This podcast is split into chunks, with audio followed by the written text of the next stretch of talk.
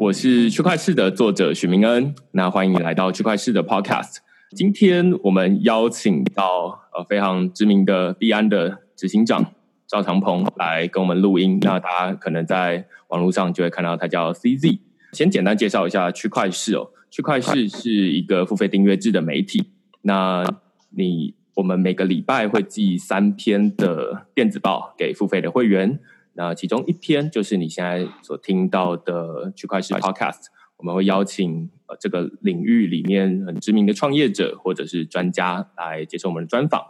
那另外两篇主要在讨论区块链领域的国内外区块链应用。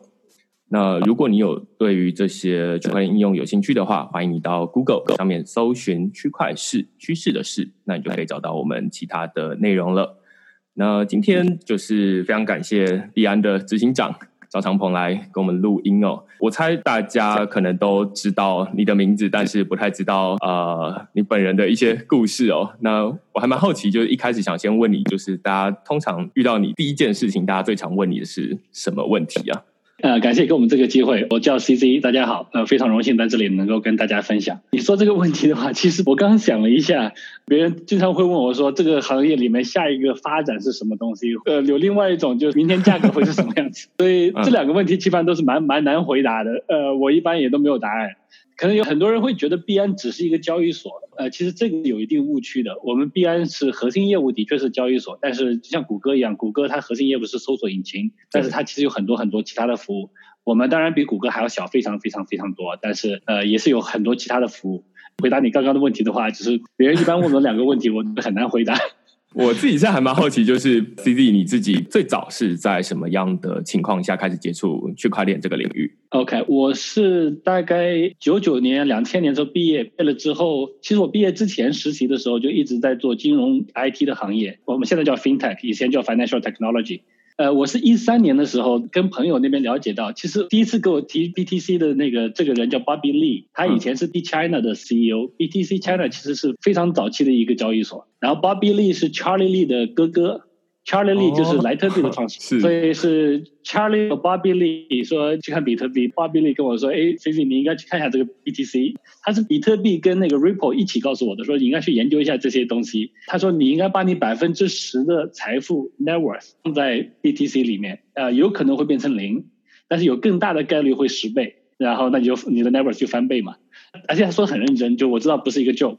所以那我就去看了。那你接下来你看完之后，你做的第一件事情是什么？就是去买吗？然后你中间有没有经过一些什么过程？就是可能那时候很难买到 BDC 等等的。对，其实那时候还蛮难买的。最后我觉得这个东西很神奇啊，就是有可能会工作。嗯，但我当时我非常清楚的理解，如果这个要工作的话，需要有一个社区。其实我当时跟我两个台湾的朋友，我看完了之后，应该是。从七月份开始了解，大概到一三年底十二月份的时候，在美国的 Las Vegas 有一个呃 Bitcoin 的 conference，自己买机票就飞过去了。然后飞过去的当时就碰到现在圈子里面就是相对来说比较有名的人，像 Charlie Lee 也在，Vitalik 也在，Matt Rosik 也在，然后 Brock Pierce 就是还是同一帮人。去了之后就发现这个 community 非常好，每个都非常真实，非常乐于助人，而且你这帮人就知道了，他们这帮人不是骗子。在那个时候很早期的时候，是一帮非常 hardcore enthusiasts。就是他们是非常呃对这个行业非常感兴趣的一帮人，然后我去过那次展会之后，我对这个行业就非常有信心，然后我就在呃一三年的十二月底辞职，呃说我我其实我原来就在创业，我跟几个合伙人说，我们我我本来想在我原来那个公司里面想做一个，当时最早是说要不然做数字货币支付，或者是做交易所。呃，如果做支付的话，可能就会很惨。但是我另外几个合伙人比我大一些，他们就觉得好像在做一个新的产品会花好几年等等，他们就不想做。那我就辞职，我我想百分之百在数字货币行业去自行做，所以我就离开了原来那个创业公司。啊，我在那个公司做了八年。然后之后，其实我碰到两个台湾朋友，他们现在还是在台湾的币圈里面，他们的名字我现在就不提了。但是我们就想说，哎，要不要做个矿机等等？有一个公司叫 KMC Miner，我这两个朋友他们都是在台积电做过。也自己出来创过业等等，所以就当时有一度想做这个东西，但是那个我们做了一些探索，但是没有 take off。所以大概一三年底的时候，我就我是辞职，然后再在数字货币，那当时叫比特币行业，比特币行业找工作或者是找找事情做，我是没有什么 backup plan 的。大概是呃一四年的二三月份的时候，就在过春节的时候吧。呃，把我上海的一个房子卖了，先把房子卖了买比特币，啊，先辞职，然后再把房子也卖了买比特币，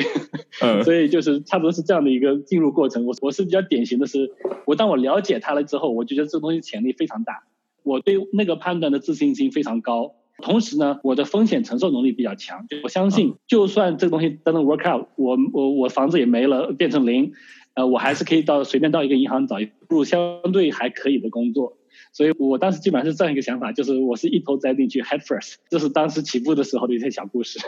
所以你真的是压身家的那种人。对，但是我当时觉得说这个 opportunity 是没有办法 miss 的。呃，因为当时理解了比特币之后，我就发现比特币是它解决了我们现有钱的很多问题然后，它不是完美的，但是它现有钱的很多问题的确是大幅度的解决了。因为我是在世界各地地方都在之前就有工作过，也住过，我没有对某一种货币特定，然后我知道在国际化转账、呃划账、然后印钞等等这些都是问题，所以我看到那个之后，我就觉得嗯，这个东西肯定是未来，所以我就直接辞职卖房，就百分之百的投入了。我自己还蛮好奇，就是在你这就是开始接触比特币之前，因为其实就如你刚刚所说，在以太坊出现之前，大概大家都还没有把这个领域称作区块链啦，就是还没把这个区块链跟比特币独立开来哦，所以大家大概就会觉得说啊，那比特币它就是用来做支付，大概就是一个金融体系。但是你在就是区块链出现之前哦，就是纯粹只有比特币。它有解决了你那时候日常生活中遇到的什么样的困难吗？你有看到什么样的机会，所以才觉得说，哦，那比特币，因为其实即便是回到十年前好了，呃，现在用比特币支付可能都还不是一个很简单的一个很快的方法，应该就是面对面支付啊。当然，跨国支付可能就快很多。那但是我不知道它到底有没有解决到你的日常生活的问题，然后才让你决定说，哦，那我要压身加进去这样。呃，对，其实说实话，当时没有，现在可能都还没有完全解决日常的这种应用。但我觉得，就算在一三年的时候，我看到比特币已经解决了有两个大问题。对我个人来说啊，对每个人他可能有点不一样。个人来说，我觉得政府印钞这件事情的问题，其实很多人不理解，而且刚好是现在，像美国政府，应该全球的政府都在印钞，印的非常凶。政府在印钞的时候，其实等于把所有人变穷了。政府是从你银行账号里面拿走百分之十的财富，或者百分之五十的财富，你的钱突然是百分之五十的钱被政府拿走了，你会非常不开心。但是如果政府再多印了百分之五十的钞票，呃，其实你也是百分之五十，你只是你不觉得，所以大家抱怨不是那么狠。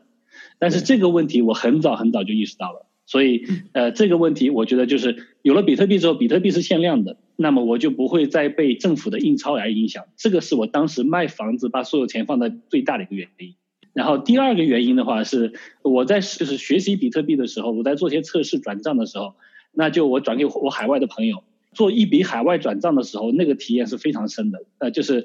你输一个地址，输一个比特币的金额，点一下，十分钟之后，那个这个交易已经结束了。去银行做这样一个转账的话，我当时是有一笔资还是什么东西的要做，然后呃金额稍微大一点，大概也就嗯十来万美元左右吧，也不是超级大的金额。但是当时在银行转账，他就发现哇非常麻烦，我需要在银行基本上待很久很久，待一天填各种各样的表，然后要拿各种证的证明，手续费也非常高。我觉得这个钱是我付过税的钱，为什么转账起来这么麻烦？所以就是这一块，我当时就非常强的体验到，偶尔做一次这种大的转账的时候，就发现哇我我的钱不是那么自由。而且我我的整个生活经历就是在各个国家都有住过，所以我一直在 move around，所以我经常会有钱需要从这个地方转到另外一个地方等等。所以每次当我有了比特币之后，我的耐心就会越来越低。这两个点对我来说就够了。比特币当然有很多很多其他的好处，就这样就直接投入这个行业了。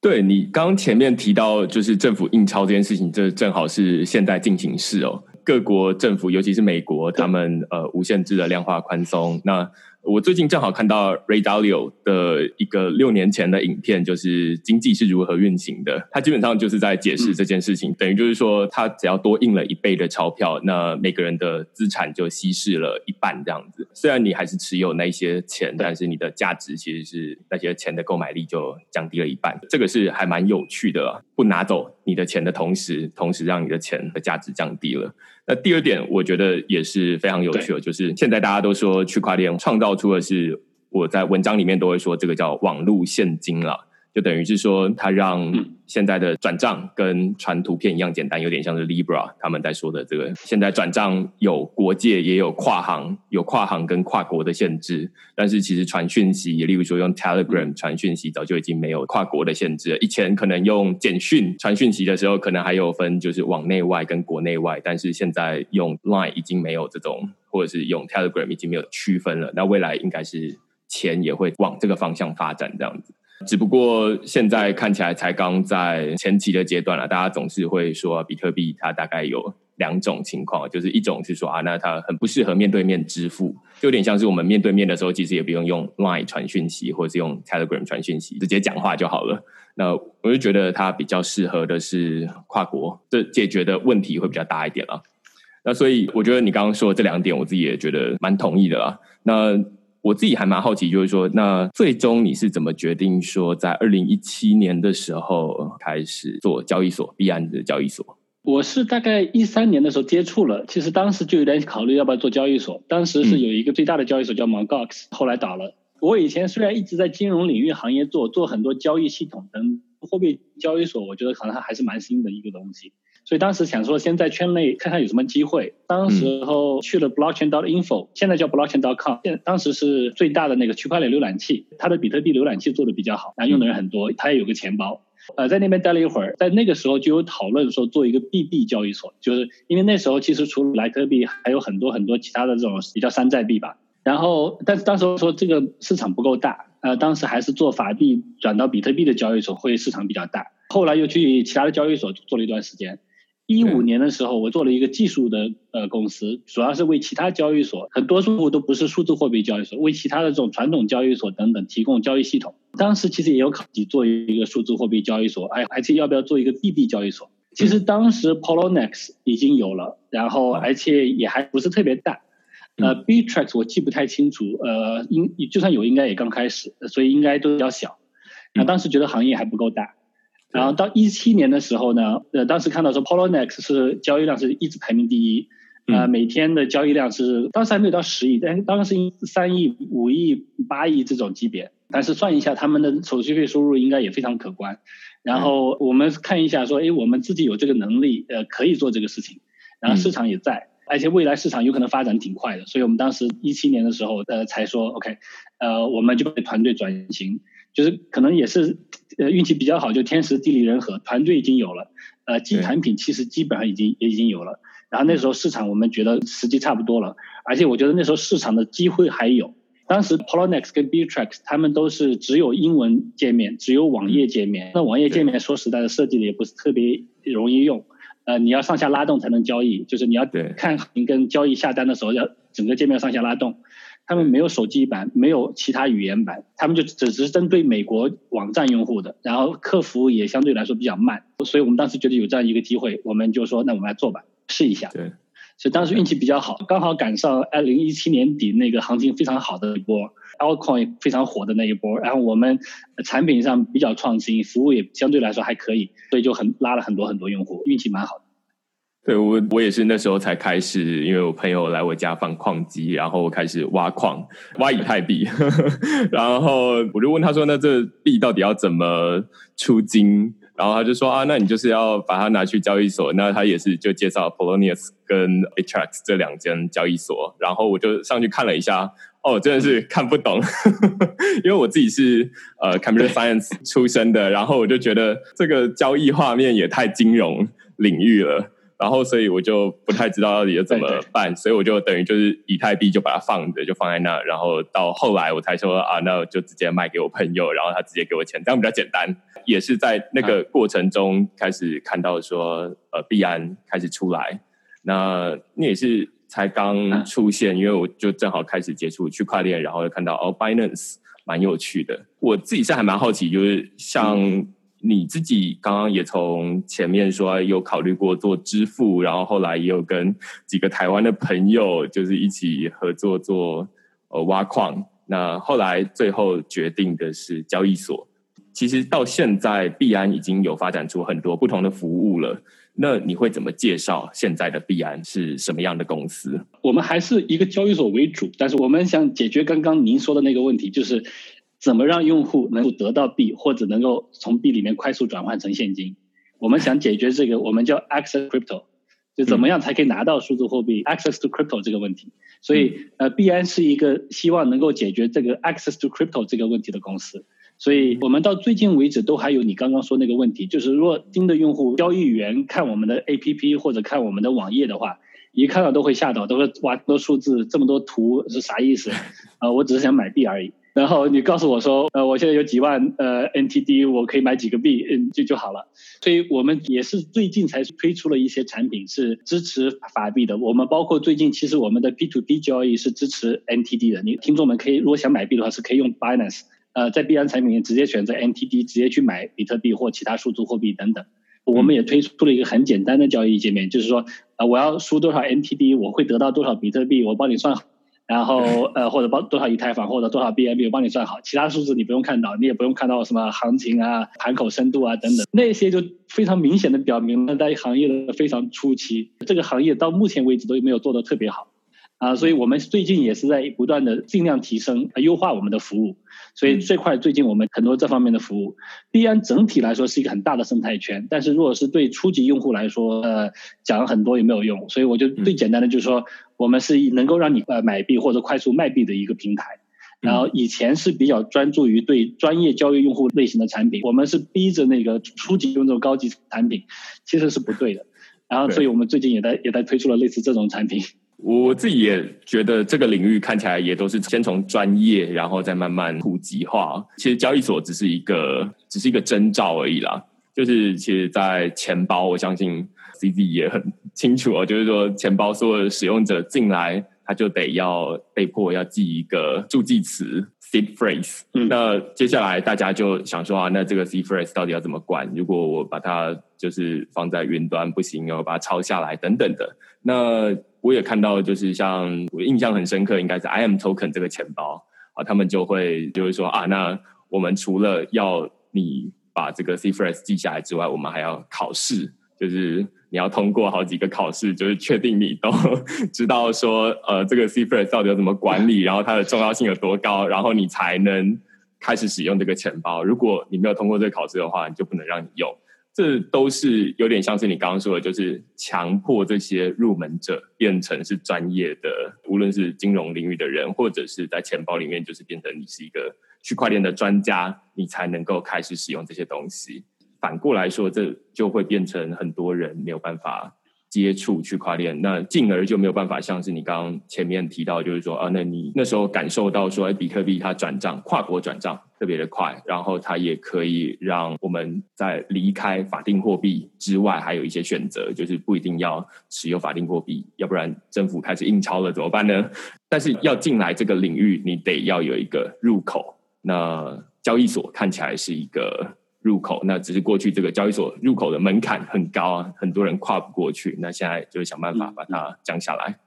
对，是的，早期一个东西发明出来之后，而且特别像比特币这种，它是集成了 technology，就是技术，然后加密，呃，数学算法等等，再把金融的理念也覆盖上去，所以它是一个相对来说比较难懂的一个一个理念，一个创新。然后最早的 early adopter，最早的能够接受这些东西的人，都是跟这个专业，要不然是技术。像我的话，就是 financial technology 的这两刚好两个结合，所以就很容易比普通人应该是容易接受一些。所以就是变成 early adopter。early adopter 是可以愿意去搞这很复杂的界面啊等等。但是我们要在下一步的时候，我们现在在整个地球上的人里面，大概一千个人里面只有一个人会有数字货币，应该是今天的状况。所以普及率不到百分之零点一。那如果说我们像百分之一的十倍有十倍的人，呃，到百分之十、百分之五十、百分之八十的时候，我们还有几千倍的沉淀。但这些人的话，都你我们必须用大众能够接受的这种，比很容易懂的。啊，我觉得你刚刚说那个问题其实是一个非常核心的问题，就是你怎么保管你自己的私钥或者是 seed，呃，是非常非常安全又容易的。所以我觉得我们的整个行业上还是有很多问题没有解决。币安的话，Binance 我们除了交易所之外，那我们会有简化版的东西。我们也有很多其他的生态圈的业务，我这里可以稍微做点广告，一起推一下。我们有我们的教育平台叫 Binance Academy，所以就这个是大家可以上去，然后是有很多教育的内容，完完全免费，甚至登录注册都不需要。然后我们有我们的交易所，有我们的去中心化交易所，我们有 Binance Info 是专门介绍各种各样不同项目的信息的。呃，我们有我们的币安实验室和部门是专门投资我们这个行业的项目的，还有 Binance Research，我们也有我们自己的钱，呃，叫 Trust Wallet，也是一个去中心化的，你自己拿出你自己 T 的钱包。其实我们还有很多很多其他东西，我们每个不同地方现在都在做法币交易所，就是能够让你快速用新台币去买币。我们还有一个慈善机构是专门做。呃，用数字货币在区块链上做捐，每一笔钱的动向全部记在区块链上，全部可以跟踪。这些东西我们都在推，都在做。呃，但是说实在的，其他东西相对来说比较小。呃，我们最核心的目的就是能够让人想得到数字货币的人能够快速得到，这是我们最想解决的问题。非常感谢你刚刚就是直接切进来讨论这几个东西哦，这就是我接下来要问的问题。就是我自己也有使用过呃 Finance Academy，就是我大力推荐大家可以，如果你对于这个领域有太多的专业名词不太知道它到底是怎么回事的话，我觉得 Finance Academy 就是一个 Wikipedia 的感觉，就是在区块链这个领域的 Wikipedia。它除了有文字啊，也有繁中版啊，就是繁体中文，那还有影片。甚至有一些好像还有一些录语音，我是没有听过啦。但是反正就是我自己是觉得还蛮方便的。那这是一部分对于呃想要学，就是说这里面总是有太多的专有名词的人。但是我还蛮好奇，就是说 Binance Info、Binance Academy 有 Trust Wallet，然后有 Binance Lab，然后有 Binance Charity，这些他们之间，甚至就是币安的网站上面，因为我就。上去币安的网站，就有一个图哦，有点长得像之前那个 Libra 的那个联盟的 Libra Association 的那个图一样，就是一个圆圈，呃，有各个不同的参与方。那只是这个是一个 Binance 的 ecosystem。那我很好奇的就是说，他们之间到底是怎么串起来的？就是第一个是目前看起来好像这个圆圈里面只有就是币安交易所有收入啊。那其他的基本上我看起来好像都是一个成本单位，就是花钱的。另外一部分是我很好奇，就是说他们之间你是怎么决定？哎，现在该开一个 Finance Lab 来做新创的育成中心，或者是呃我们该收购一个钱包，然后来做自己的 Trust Wallet 这样。对，其实我觉得你的判断是基本上赚钱的就是一个 Binance 交易所，嗯。运气好的是，Binance 交易所的收入还是比较可观的，就是我们的呃 cash flow 是相对来说比较强，然后能够支持去做。当然，这里面如果是任何业务一单依赖的这个呃收入点的话，都是零风险。呃，我们现在有些其他的新的业务也会有一些比较好的手续费，但交易所是呃我们呃赚钱的大头。呃，其他的呢，我觉得就是在交易所在这个行业里面相对来说，呃大的交易所我觉得是赚钱的，小的交易所其实赔钱赔的也很厉害的。因为做一个交易所的成本是呃是很把安全做好，各种各样的人要有，它需要有一定的规模，所以大的交易所一般来说是会比较赚钱。有的交易所其实有很多人有误区啊，他们觉得做一个交易所肯定会赚钱，这个不是的，很多交易所赔钱赔的也非常厉害。呃，其他的业务呢，我觉得是呃我们需要推广这个行业。所以就是在我们赚钱的同时，我们不是说一定要跟其他交易所抢 market share。像我刚刚说的，现在全世界大概只有百分之零点一的人有数字货币，那我们去在这百分之零点一的市场里面去打破头，去跟人家抢 market share 是意义不大。就是我们做的更有意义的事情是应该把整个 market share 做大。如果说我们能够做到百分之一的人有数字货币，百分之十的人，我们行业就变大了一百倍；做到百分之八十的话，基本就变大了八百倍。所以要不断的去教育、去推广这个行业的边境，所以就是 charity 像有有好几个好处啊，就像那个 academy 这些教育的就非常明显了，就是我们要 increase adoption。如果大家不了解的，可以来过来学习，学习了之后，多数会呃会变成我们至少这个行业里的人吧。呃，像 charity 其实也是非常有趣的。第一次做 charity 对自己的满足感是非常高的。其实你给别人知道自己能够帮助别人的时候，其实自己会非常开心，这是对自己的一个非常强的认可。同时被帮助的那个人，他得到的帮助是用数字货币给他的，这个时候他肯定要去学习数字货币，这是一个非常好的 adoption 的呃 mechanism，就是这样的话，我们在做好事的同时，自己又开心，又可以把行业变大，又做得更透明，就这块其实有很多好处的。Labs 也非常简单，Labs 也就是说我们投钱给行业里面比较好的项目，能够让他们更健康的发展，啊，所以就我们赚钱的同时，我们能够支持其他项目去去发展。啊，Labs 所以当然也希望有回报。它跟 charity 不完全一样，然后但是总的来说，如果是这个行业里面有很多项目都做得很好，比如说有一个公司做支付做得很好，然后有一个游戏公司是游戏是做得非常好，然后里面买东西都是用数字货币。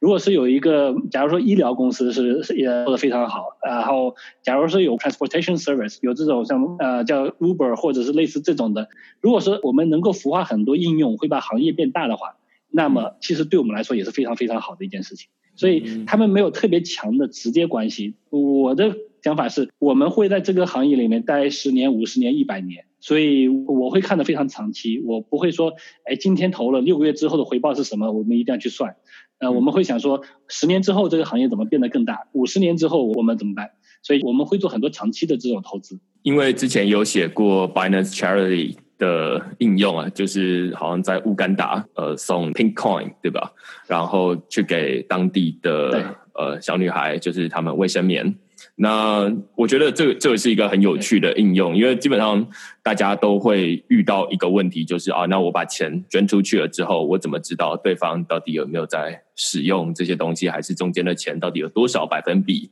被中间的无论是转账啊，或者是中介机构拿走了？那 Pinkcoin 它可以让大家自己看得到，就是说，第一个是你直接透过这种 cryptocurrency，就是这种呃加密货币，你可以直接。把钱转过去，你不用透过传统的这种电汇的方式转过去，就可以省下一笔手续费。那另外一部分是你可以看到啊，那它到底有用还是没用？它有没有去把这个 Pink Coin 实际换成它日常生活中需要用到的卫生棉？我觉得这是很有趣的一部分。那第二部分是说。呃，乌干达这个地方，就是我自己是觉得，之前有看过联合国的报告，他们就是说，哎，其实缺乏金融基础建设的国家或地区，他们其实才是最早开始接受区块链的地方，因为他们没有既有的包袱，就像台湾大家都会用 ATM，那可能就没有必要说啊，那我们日常生活中干嘛用比特币转账，就是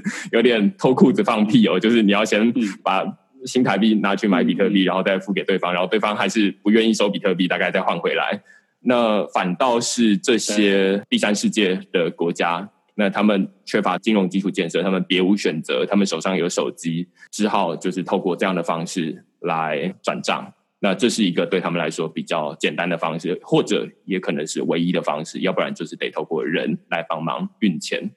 呃，我觉得其实你刚刚说的有有好几点都是非常重要的。呃，我们那个 Pink Token 里面，其实那个是一个蛮有趣的创新。啊，我们当时是想说，哎，我们当时先把 Crypto 捐到最终的一个 Supplier 再发下去。但是我们怎么知道说这个 Supplier 会不会把这个 Tampons，就是这种卫生棉发真正需要的这学校里的小女孩等等？然后那我们怎么 track 这件事情？所以我们当时团队呃做了一个创新是。我们把 token 而且发到每一个小姑娘自己拿着啊，小姑娘需要的时候，她拿这个 token 去 supplier 那边就可以换到 tampon，所以它是通过 token 来交易的。我们可以 track 到，我们可以 track 到说，呃，我们每个 token 发给几个小女孩，然后有多少小女孩找了哪些 supplier 去换，然后 supplier 再去我们在用乌干达的交易所上换成他需要的法币等等东西，对，会把整个呃物流链做得非常透明。所以我觉得那个东西的确他们这个团队做的是非常好的。所以我们也非常希望其他人能够来复制这个模式。呃，刚刚你说的另外几点其实也非常有趣。我觉得就是在不发达的国家里面，他们的确有这个优势。就是我们说的是，呃，像非洲只有百分之十一的人口有银行账号。那很多人会说，Let's bank the unbanked，就是呃，给没有银行账号的人给他一个银行账号，这意思是说给他们呃更多的那个 access to financial products，就是让他们能够使用到我们的金融服务。但现在我们不需要那一步了，因为呃，我们现在有个更好的选择，呃，所以就是那块儿，我觉得呃，在不发达国家的，呃，或者是金融体系不发达的国家的那个呃，区块链和数字货币的发展的路子可能会会跟发达国家的完全不太一样，所以我们在那边也做了很多很多尝试。然后刚刚还有另外一点，我其实也想就是稍微给一下我的意见，其实比特币或数字货币是完全可以做到面对面支付的。现在有很多手机上的应用是，呃，我拿着一个手机，我给你看一个 QR code，你用你的手机扫一下我的 QR code 码，就可以完成了。数字货币完全可以做到这样子，比特币可能稍微慢一点，因为它的每一个区块需要十分钟才能确认。EMB 的话，它是呃半秒钟就可以确认的，所以就是它那个是可以支持面对面的支付场景的。啊，还有另外一种稍微再退一步的模式，假如说两个人都有 Binance App，我们完全可以做到说一个人解释一个 QR code，另外一个 scan，那是实时转账。而且我们可以做到说，假如我是一个商家，我给你看我的 QR code，我想收的是新台币，你想付的是 BNB 或者以太坊，我们可以在你账号里扣掉以太坊或者 BNB，然后商家收到的是新台币，因为我中间有交易所可以帮你做这个转换。如果是能够做到这样子的话，商家可以一直停留在他的法币世界里面，用户可以一直停留在他的数字货币世界里面。我们可以把这两个世界的边缘结合起来，这样子做的话，我理论上会解决很多以前有的 adoption，所以这些东西我我们也会未来做一些尝试。所以就是这里面后面还有很多很多发展的空间。我自己也有看到，就是像呃，之前有访问过呃 p u n d X，他们基本上有点像是在做这种 POS 机，然后让大家可以直接去便利商店直接消费他们自己手上的加密货币，但是对方他可能中间就有交易所，然后把呃钱转账给便利商店，这可能是一种。那另外一种之前看到就是说有在推的，就是透过信用卡，因为其实现在全球早就已经有很多信用卡的 POS 机了。既然这样子的话，基本上可能也有几个比较大的国际的发卡组织，Visa 或者是 Mastercard 等等的。那所以只要透过他们来发这些信用卡，那就可以直接从你的账户里面扣款，扣的是 cryptocurrency，扣的是加密货币，然后对方收到的是现金。那可能比较有代表性的是 Coinbase，他们呃已经有做了这样的尝试。那我不知道币安有没有在做这样的事情？有，我们其实呃有一个项目正在做，做的是你说的一模一样的事情。我们其实之前有透露过一些消息了，就是我们还有一个小视频发出来，是用户可以刷一个卡。其实我觉得这块行业里面有好几个其他的公司现在已经做的比较好了。其实最早在二零一四年的时候就有，就当时 BTC China 就是就发了一张卡，但是那个卡当时接受度比较，经常会被 Visa 什么的 block。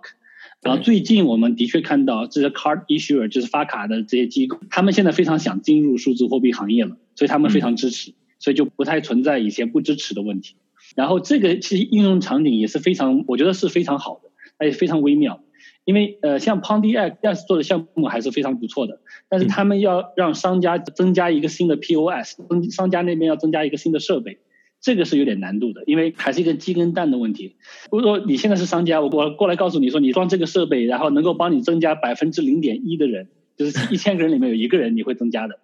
没有任何理由或意愿去去做这件事情。他说，而且这个人也有法币，他有他有信台币，有些商家就没有意愿去做这件事情，那就变成一个鸡跟蛋的问题。那没有那个东西，用户用 crypto 就没法付，那就一直卡住了。对，那有了信用卡之后，那就非常好了。那现在是你可以申，如果是像通过呃数字货币的这种呃业务 business 里面，你可以申请一个信用卡，但是用户付钱是用是用 crypto，商家收的还是 Visa 或者 Mastercard，他收的还是法币，那这个就解决了那个接受度就不会被卡在那里，其实是一个非常好的，其实我觉得这个后面发展点呃潜力非常大，它究竟是下一个爆破点我不一定啊，但是我们必然呃应该是在。呃，一到两个月之内，我们也会在一些特定的国家先推出一些测试的卡，小的国家作为测试。然后，因为这个涉及到信用卡，它是要一个国家去发的。然后，我们现在也有很多合作方也在推进这个事情，所以我们也非常希望呃能够把我们这块的服务推出来。我自己呃看到的就是包含刚刚我们在前面讨论到 charity，然后这边在讨论信用卡，我觉得这是完全两种不同的情境哦，就是信用卡。或者是这种借记卡 debit card，它其实是针对我们这种早就已经对卡已经很熟悉的人哦，或者是说这些商家啦，就是说他们为什么要收这些虚拟货币？于是这个卡在中间扮演一个衔接的角色。但是刚刚在讨论的 charity 这些比较像是说啊，他们本来没有这些金融基础建设。那所以他们等于就是说，透过网络或者是区块链，让他们第一次开始享受这种数位化的服务，而不像是以前就只能透过呃现金或者是其他的方式来进行资产交易这样子。对，这两个是不太一样的，一个是新的用户的 adoption，一个是把两个不同的平行世界我们中间做衔接，然后这样的话，一个世界的人可以慢慢变多，另外一个世界没有没有感觉，没有影没有影响。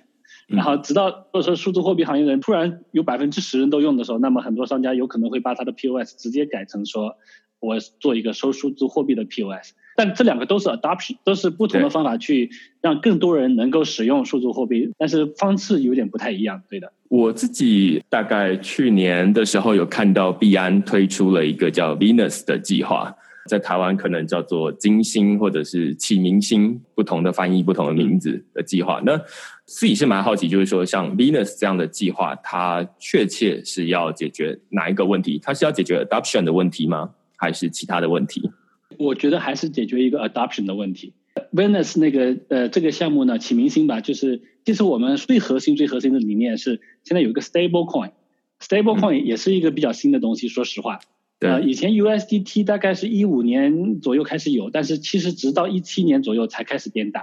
USDT 是跟着 Binance 一起变大的，因为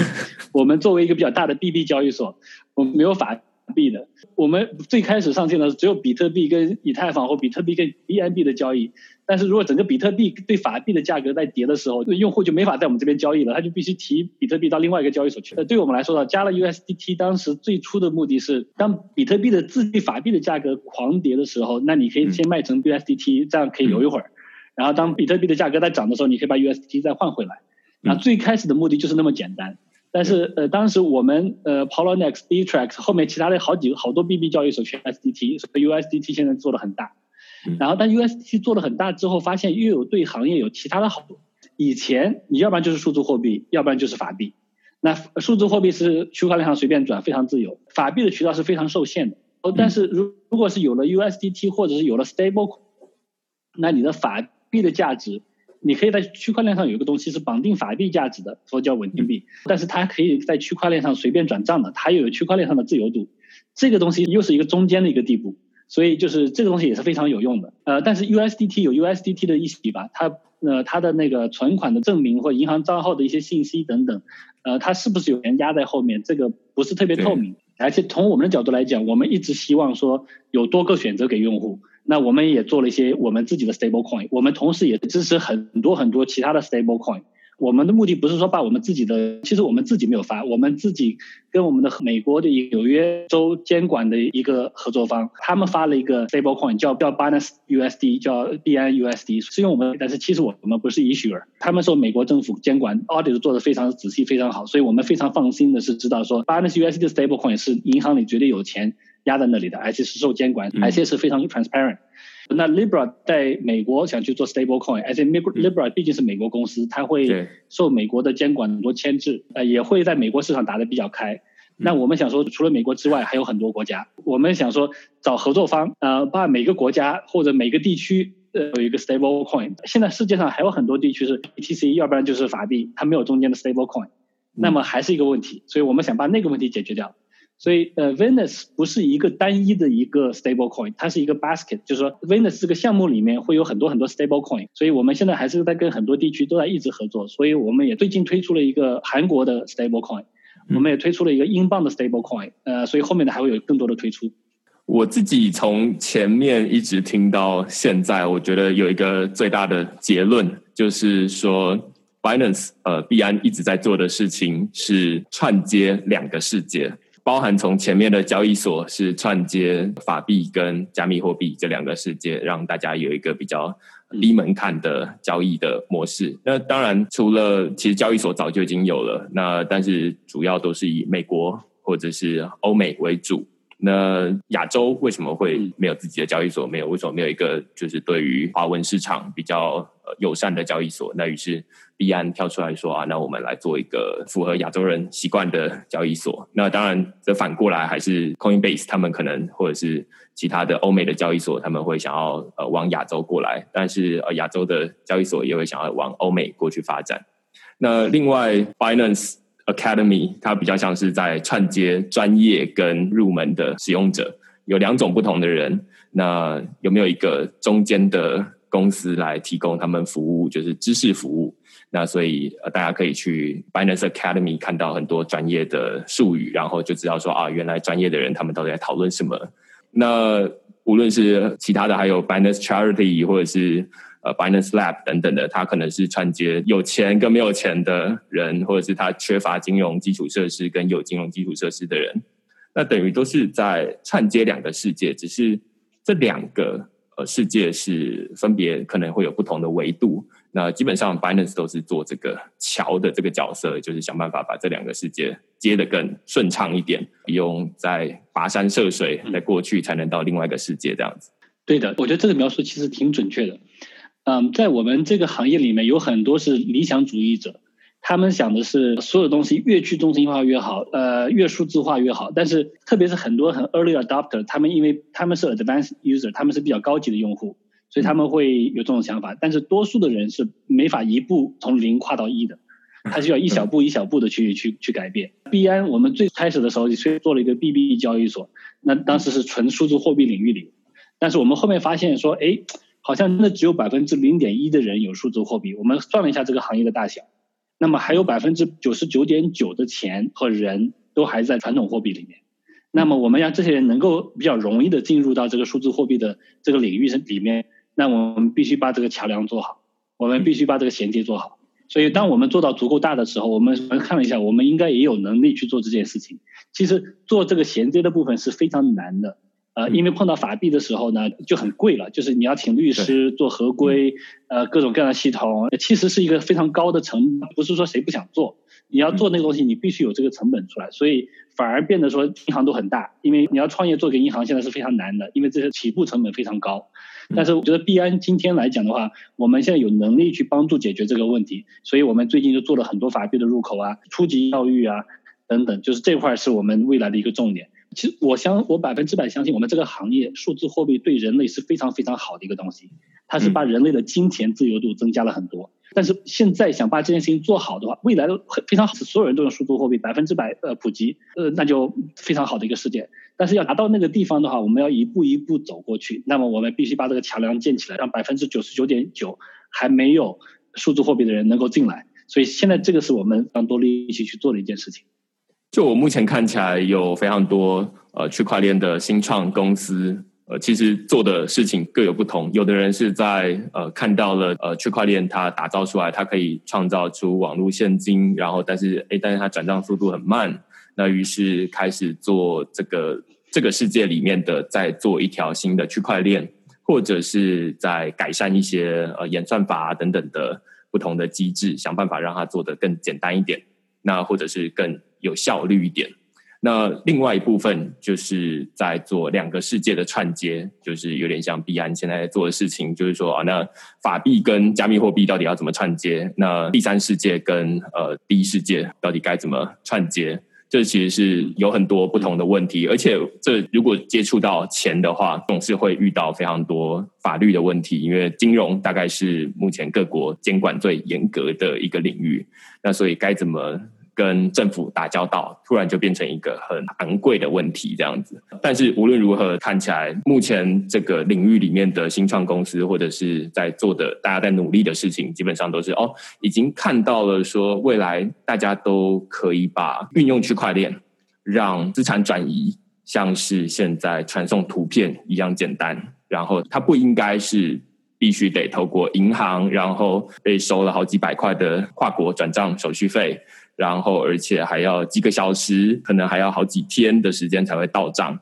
这完全没有办法接受。如果你想象打一通电话过去，结果他可能要连接个十分钟，或者是呃几个小时，他才会连接得到。现在的人都是没有办法接受的。但是，只是因为我们现在对于既有的金融体系早就已经习惯，我们出生下来就是这样。那反而就会限制我们想象说啊，那未来可能会是怎么样的运作模式？那区块链让我们觉得说啊，好像有一个更好的机会在那边，所以会说它可能是一个第二次的网络革命，让大家转账像是传图片一样简单。那现在就大家在想说，怎么把那里建得好一点？然后另外一部分是把既有的这些人。哦，慢慢的引过来，那当然这个门槛要慢慢降低，那就得靠更多的公司来做这件事情。对，其实我觉得这个描述是非常准确的。行业里面有很多人是做纯技术研究的，好的技术团队，他们能力在这里，所以他们就只做这件事情，这个也非常可以理解。也有一些人是做 adoption，就是说做这个 bridge，能够让更多人进来的，这个是我们有能力去做。我们自己也有做一些研究，像我们有 B M 链，我们有自己的 blockchain。啊，所以我们两边都有做一些，但我花时间比较多的地方是想怎么把这个 access，就是让人怎么能够更容易拥有数字货币，所以整个团队的大头的力气是在做这一块。对，我相信这也是最贵的一块啊。那就是一般的新创小团队，你叫他说啊，那我们要来做法尊，我们钱就花完了，没有时间再做其他的事情了。那呃，交易所目前算是我自己是看起来从二零一七年到现在，可能是如果你做到世界第一的话，或者是前几名的话，那你大概会有一个比较大的收入，然后可以来支持其他的小的领域慢慢发展。这样，其实其实有些领域也慢慢慢慢开始呃开始起来了。用钱包的用户其实也蛮多的，我们的 Trust Wallet 现在也是一两个月之前突破了一百万用户。所以那个数字已经蛮可观的了。虽然他们现在是完美的不收钱等等，呃，但是呃，互联网的时代，用户的还是有价值的。所以就是 Map 的其他的业务也都还可以。我觉得我自己也是从一开始开始用 Trust Wallet，然后后来开始慢慢的找到很多不同的钱包啦。我最近觉得最好用的是 Argent。这个他建在这个智慧合约上面的钱包等等的，那无论每个人他都有自己的选择，但是我自己整体来看，我倒不是说哪一个钱包它做的怎么样，每一个钱包大概都有自己改善的地方啦。那只是整体来看，你可以看到说中间的这个桥，它基本上是门槛越来越低，至少在现在用的这个 Argent 这个钱包里面，它已经不需要你再记这个 seed phrase，你可以用有点像是呃。对啊，他他还蛮有趣的，我推荐你去看看。就是他最近应该是刚上一点零版，A R G E N T。对，因为呃我是一开始从 Trust Wallet，然后后来就现在最近才刚开始改用它。那我觉得它整体来说啊，就是呃门槛越来越低，然后一部分我刚也是想说，正好 C Z 你已经讲完了，就是币安自己也有在做，这两个领域都有在做。那有做币安链，那也有做去中心化交易所，让大家哦可以直接在钱包里面，有点像在 Trust Wallet 里面就可以直接换币，而不用在哦先转到交易所去，然后换完了之后再转回来，这其实是一个很长的过程。那有了去中心化交易所之后，基本上大家就直接在钱包里面做完这些所有事情就好了。所以我觉得这整件事情，如果从你可能问两年之前问说，哎，那区块链能做什么？大家大概会说，百分之九十九的人都会说啊，那就是投资嘛，就是买低卖高。但是现在你在问大家说，哎，区块链在做什么？我可能就会回答说，哎，那你可以买一些，例如说稳定币贷，或者是 USDT，然后你可以拿去 compound 放贷。或者是你可以拿去 Uniswap 把钱丢进资金池里面，创造 liquidity 等等的。那有的可以帮你赚到一些利息，然后有的可以帮你赚他们的交易手续费。我觉得现在的玩法越来越多，而且你不需要一开始钱就把它放到比特币或者是以太币，担心它价格下跌，而是他们都是稳定币。那包含有点像刚刚 C Z 说的 USDT，它之所以重要，就是在于让大家觉得说啊，那。至少钱暂时还不会动哦，不要在那边动来动去，很害怕它价格跌下来。那这其实都是现在就可以做得到的事情。那未来肯定会有越来越多更简单的模式出现，只是我们现在还不知道是什么。所以这就是这个领域大概是最有趣的地方啊！我个人感觉就是你会看到世界各地的聪明人，然后就是说，哎，这里有个麻烦，然后创业者看到的是机会。就是说啊，那麻烦就是我可以解决的问题的机会，这样那想办法提供更好的服务，你就可以从中赚到不错的钱，这样子。对，我觉得未来的机会永远比以前的机会更多。这个行业发展的速度也一直在变快。我觉得我们现在还是在很早期的阶段，所以我们也是尽我们的能力让这个行业发展的更快一点。对啊，所以我还蛮同意你刚刚前面说，就是说呃，其实是把饼做大，而不是在这个很小的不到零点一 percent 的呃市占率里面。去抢说啊，那你的饼比较大，然后我的饼比较小，然后互相抢饼这样子。好啊，那今天非常感谢呃 CZ 来我们区块市的 Podcast，然后讨论很多就是关于币安到底在做什么。我觉得今天至少我自己对于币安已经跟一开始说呃只是最熟悉的陌生人问说，哎有没有听过币安？有啊，那币安在做什么？不知道啊这样。那我觉得今天已经算是有比较熟悉的认识，就是比较立体的感觉了。就是说哦，原来他是在做的是两个世界的串接。那只是两个世界，可能是大家熟悉的跟不熟悉的，或者是有金融基础设施跟没有金融基础设施，或者是你熟悉区块链跟不熟悉区块链等等的。那非常感谢的就是 C Z 今天来这个节目，这样跟我们分享这些事情。非常感谢明安给我这个机会，未来有机会呃随时多多交流。然后我其实也经常去台湾，再跟您和大家一起见面。OK，好，谢谢谢谢 C Z。